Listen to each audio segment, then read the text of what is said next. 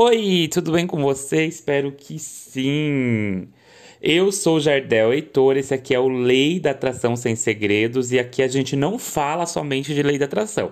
A gente fala sobre saúde mental, prosperidade financeira, relacionamento, que inclusive é o tema do episódio de hoje. Se você quiser me seguir, você me acha facilmente nas redes sociais com Jardel Heitor, tá? É, vamos começar o episódio de hoje sem mais delongas, né? Você já sabe que é de praxe. Se você não segue aqui o podcast, aqui em cima tem um botãozinho para você seguir e ativa os sininhos para que sempre que eu postar episódio novo você receba a notificação. Tema do episódio de hoje é por que, que eu só me atraio por pessoas que me rejeitam, né? Ou melhor dizendo, por que, que sempre você é rejeitada no amor. Jardel, por que, que você está trazendo esse tema? Eu fiz um post lá no arroba Jardel Heitor que o título era Como parar de se apaixonar por quem não te quer. E esse post foi um sucesso, foi um sucesso. Tanta, tantas pessoas que me chamaram e falando, nossa, eu me identifiquei. Pessoas que não me conheciam é, e falaram, nossa, eu me identifiquei, eu, eu, comigo acontece muito isso, né? Ou pessoas falando que não conseguem esquecer os ex, aconteceu muito isso, tá? E, e muito do, do que eu fiz nesse post veio a partir de uma outra mensagem que eu tinha recebido alguns dias antes, que era a seguinte: quem gosta de mim eu não gosto e de quem eu gosto não avança. É um impasse, sempre isso. A pessoa me mandou isso lá no direct, né? E aí, é, eu me fiz uma pergunta, né? O que, que faz com que muitas pessoas não consigam se realizar no amor, né?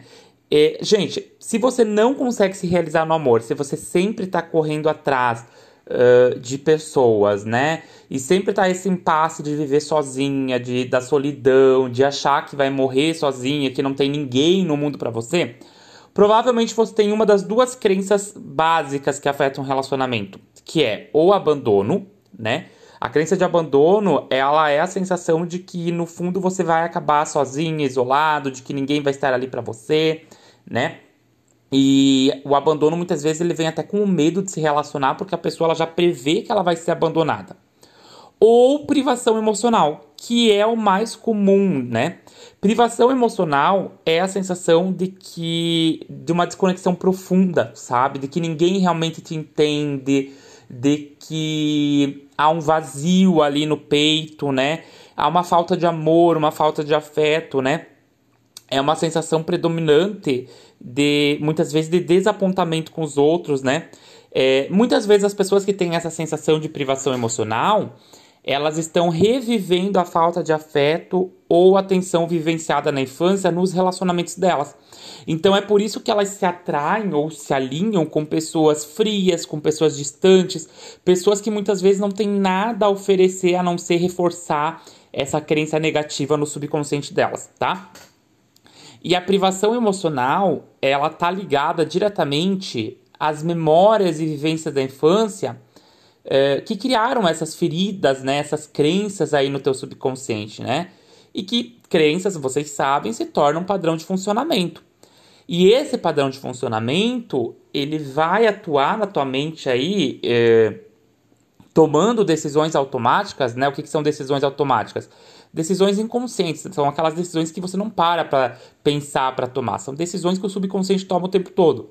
Então toma decisões automáticas de escolher parceiros frios, distantes, descompromissados, né? É, ou com tendência a abandonar.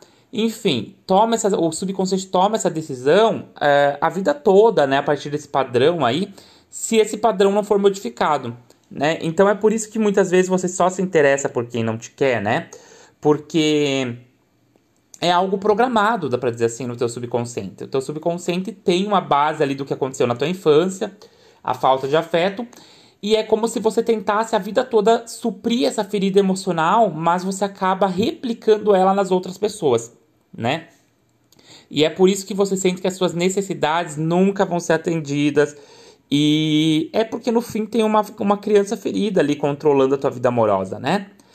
É, uma coisa que eu sempre falo é que talvez isso já virou rotina na tua vida, né? Então, assim, ah, Jardel, eu não sei quantos relacionamentos eu já passei e isso sempre acontece. Você conhece uma pessoa, se apaixona, mas ele não se interessa de volta. E o pior é que os que se apaixonam por você e são bonzinhos, queridos, que te dão afeto, atenção, muitas vezes você não se interessa. Por quê? Por que, que você não, não consegue amar, se interessar, se apaixonar pelo bonzinho? Porque o bonzinho, ele não abastece a crença. O bonzinho, ele não vai replicar aquele sofrimento da infância. Então, a tua mente subconsciente, ela faz você rejeitar o bonzinho porque ele não tá no teu padrão, no padrão do que o subconsciente acha que é o normal para você, entende?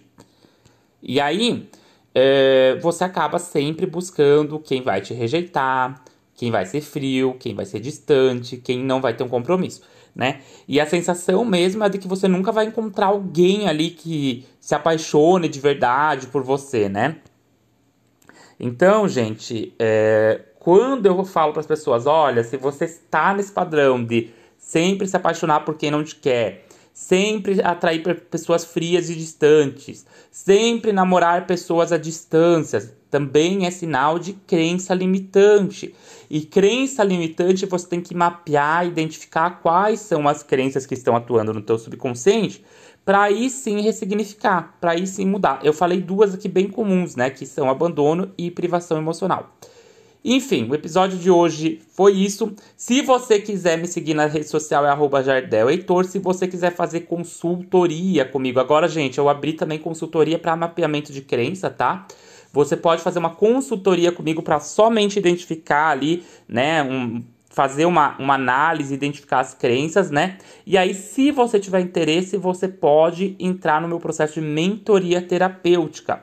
Aí na consultoria eu explico como funciona a minha mentoria terapêutica a fundo, né? A consultoria ela só vai te dar um norte ali de dizer as crenças que estão atuando no teu subconsciente e a mentoria, né? A mentoria terapêutica eu te ajudo de fato a mudar, eu te ajudo a transformar em poucas sessões, né? Em poucas sessões você tem um resultado extraordinário. Se você quiser entrar em contato comigo, então, você pode me chamar lá no arroba Jardel Heitor ou no, anota aí, 49984121762, ok? Esse foi, o, esse foi o episódio de hoje, até o próximo episódio, já tô me enrolando aqui, né? Beijo grande, até mais, tchau, tchau.